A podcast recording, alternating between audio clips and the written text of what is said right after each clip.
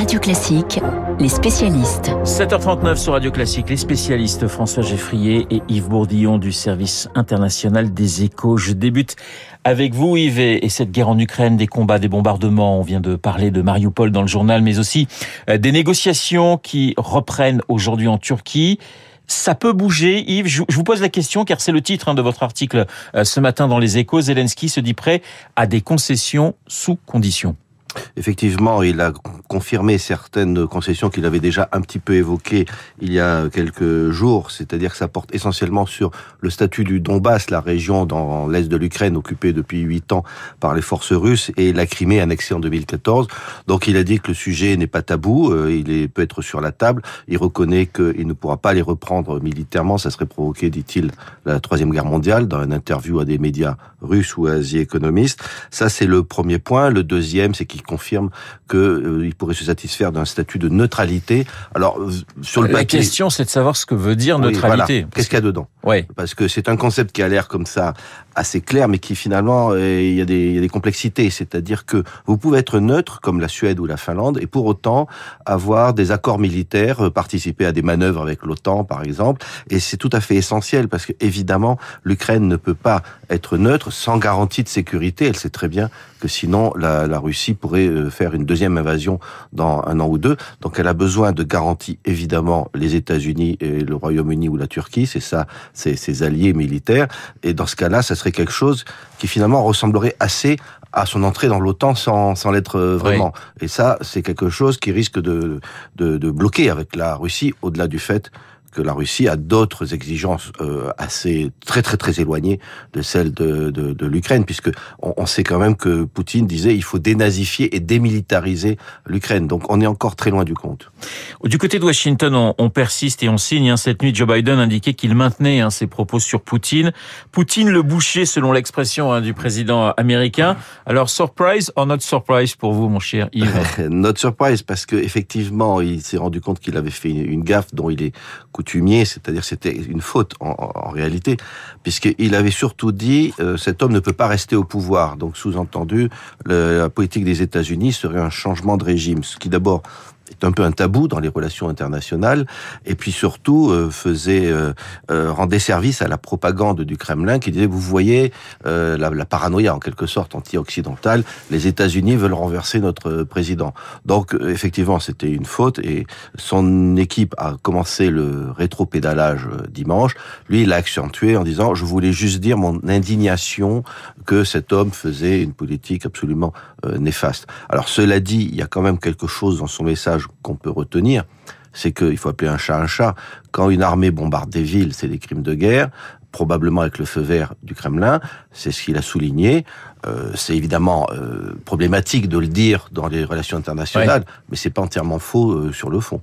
Yves, les, les oligarques sont-ils en train de, de, lâcher Poutine? Je mets un gros point d'interrogation. Euh, d'après plusieurs euh, quotidiens anglo-saxons, certains, dont euh, Roman Abramovich, se disent prêts à aider l'Ukraine. Abramovich qui doit faire attention à ce qu'il mange en ce moment. Hein. Oui, et ne pas se pencher sur un balcon, effectivement. Ouais. Euh, C'est-à-dire que Abramovich est un peu un cas particulier, puisque comme il a dit qu'il était prêt à faire une médiation entre l'Ukraine et, et, la Russie. On rappelle, hein, c'est le patron du club, du célèbre club anglais de Chelsea. Voilà, qui ouais. a été d'ailleurs confisqué en quelque sorte. Ouais. C'est un des hommes les plus riches de, de, Russie. Et il fait partie, il y en a trois ou quatre, il y a aussi Mikhail Friedman. Enfin, ils sont trois ou quatre, effectivement, qui vivent généralement à l'étranger, c'est plus sûr, euh, à, à dire que cette guerre était très néfaste Donc euh, les autres oligarques euh, se taisent parce que euh, ils savent que sinon ils vont se voir confisquer leurs euh, biens en, en, Russie, déjà qu'ils se font confisquer ceux à l'étranger. Donc lui, il est un peu à part. Et d'ailleurs le président ukrainien avait demandé aux États-Unis de ne pas le sanctionner puisqu'il était un médiateur. Et d'ailleurs Washington a obtempéré, pas Londres mais Washington. Et là, effectivement, il y a cet épisode mystérieux révélé par le Wall Street Journal hier, où euh, visiblement il a été empoisonné, ainsi que deux négociateurs ukrainiens à Kiev. Alors, qui a fait ça On ne prête qu'aux riches. Évidemment, on soupçonne le, le, FSB, qui a déjà empoisonné, qui, qui aime bien empoisonner les gens. Il l'a fait avec Oui, c'est un... une méthode euh, assez habituelle du côté russe. Oui, mais alors pas toujours efficace, puisque finalement, ils ont déjà essayé sur Alexei Navalny, ils ne l'ont pas tué. Ils ont essayé sur le colonel Skripal, euh, un transfuge au Royaume-Uni, ils l'ont pas tué non plus. Alors c'est peut-être un avertissement.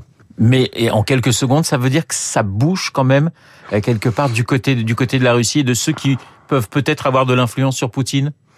Pas énormément. Il y a quelques départs comme euh, euh, Anatoly Choubaïs, qui était le père des privatisations, qui a quitté le pays, mais euh, ça reste quand même assez marginal. Et euh, il est vrai, les décisions en, au Kremlin, c'est Poutine et puis euh, c'est Poutine. Merci Yves Bourdillon, mon confrère des échos ce matin dans, dans Les spécialistes, Yves Bourdillon du service international euh, du journal de l'économie. L'économie justement c'est avec vous François Geffrier. François, c'était l'un des, des, points culminants de la guerre commerciale menée par euh, Donald Trump contre la Chine, la mise au banc de Huawei. Le géant chinois de l'électronique affiche pourtant aujourd'hui une santé de fer. Oui, souvenez-vous, ça nous paraît loin, c'était avant la pandémie, à l'époque où le plus grand danger venu de Chine n'était pas un virus, quoique informatique peut-être. En tout cas, c'était ce que laissait entendre Donald Trump, accusant Huawei de tous les maux? C'est vrai que la suprématie technologique du géant chinois commençait à devenir problématique. Les experts du monde de, la tech hein, et des télécoms le disaient publiquement. Les grands patrons des opérateurs le reconnaissaient en off. Les meilleurs sur la 5G, ce sont les Chinois de Huawei, capables d'être plus avancés que les Européens Ericsson ou Nokia, tout en étant moins chers. L'Occident avait à ce moment-là pris conscience une nouvelle fois que la Chine n'était plus forcément un pays qui copie en moins bien, mais bien un pays qui innove et reste compétitif sur les prix.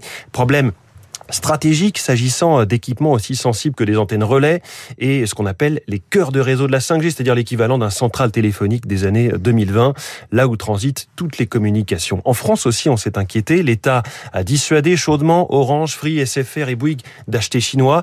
La crainte, finalement, c'était moins celle d'un piratage ou d'un espionnage que du fait qu'on laissait à un acteur chinois, créé par un ancien de l'armée rouge chinoise, la main sur un interrupteur géant, celui de nos communications. Donald Trump a alors sorti l'arme économique totale, embargo, interdiction pour les entreprises américaines de traiter avec Huawei. Google a arrêté de fournir son système Android et toutes les applications qui s'y trouvent.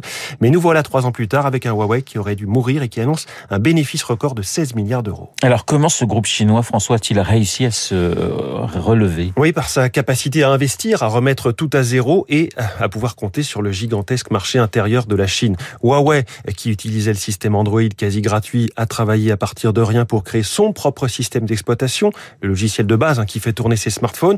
Alors certes, le chinois, qui était numéro 3 mondial du secteur derrière Samsung et Apple, a été rétrogradé dans les tréfonds du classement, mais son nouveau logiciel Harmony, tout neuf, est déjà très utilisé en Chine, 220 millions d'utilisateurs, objectif 400 millions.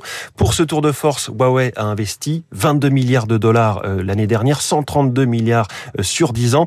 En fin de compte, quelque part, avec cet embargo, Donald Trump avait pensé jeter Huawei dans la mer pour le noyer, mais Huawei a appris à nager, voire a construit son propre sous-marin et en ressort donc plus fort qu'avant. Manifestement, il nage très bien. Les spécialistes sur Radio Classique, François Geffrier et Yves Bourdillon. Dans un instant, Marc Bourreau, on parlait à l'instant de Joe Biden et de ses propos sur Poutine. Le journal imprévisible est aujourd'hui consacré au brouille, au couac diplomatique.